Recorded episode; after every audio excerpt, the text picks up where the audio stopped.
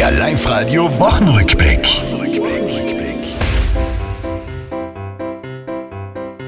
In dieser Woche gefeiert viele Jubiläen.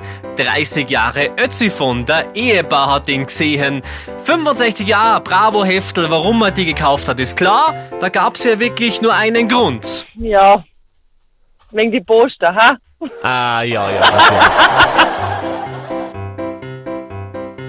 Verfolgungsjagd auf der A12. Ein Drogenlenker flüchtet, läuft auf der Autobahn umher, was der wohl alles süchtet. Was ist da wohl im Radio gelaufen? Das ist, was ich mich frag.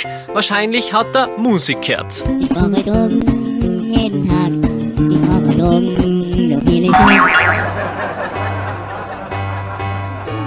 Ein Bus in Grinsen der plötzlich rollt, alle bleiben unversehrt. Der Bus kracht aber in ein Klo, hat den Fahrer dort eingesperrt. Das ist halt blöd, wenn man Drohne nimmer außerkimmt oder so.